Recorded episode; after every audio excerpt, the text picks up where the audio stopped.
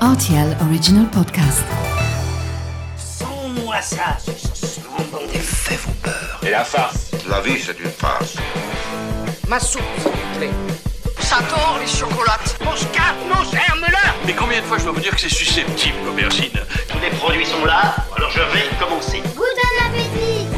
Salut, c'est Mathieu Lopez. Bienvenue dans ma cuisine. Si je vous dis Jean Bonhomme, ah, ça ne vous dit peut-être rien.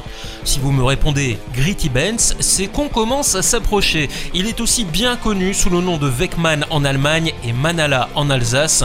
Voici la recette du Maneleux, star de Saint-Nicolas ici au Luxembourg.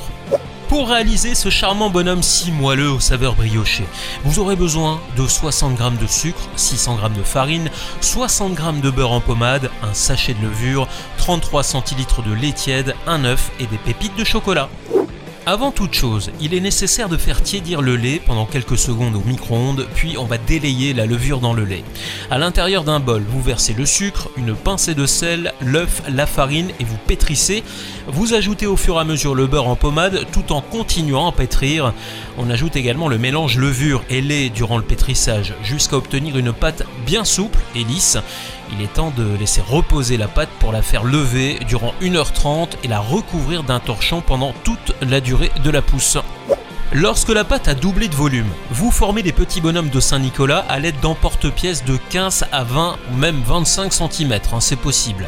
On dépose les bonhommes sur une plaque à pâtisserie recouverte d'un papier sulfurisé et on laisse encore pousser sur plaque pendant une heure dans un endroit chaud de la maison et en évitant les courants d'air.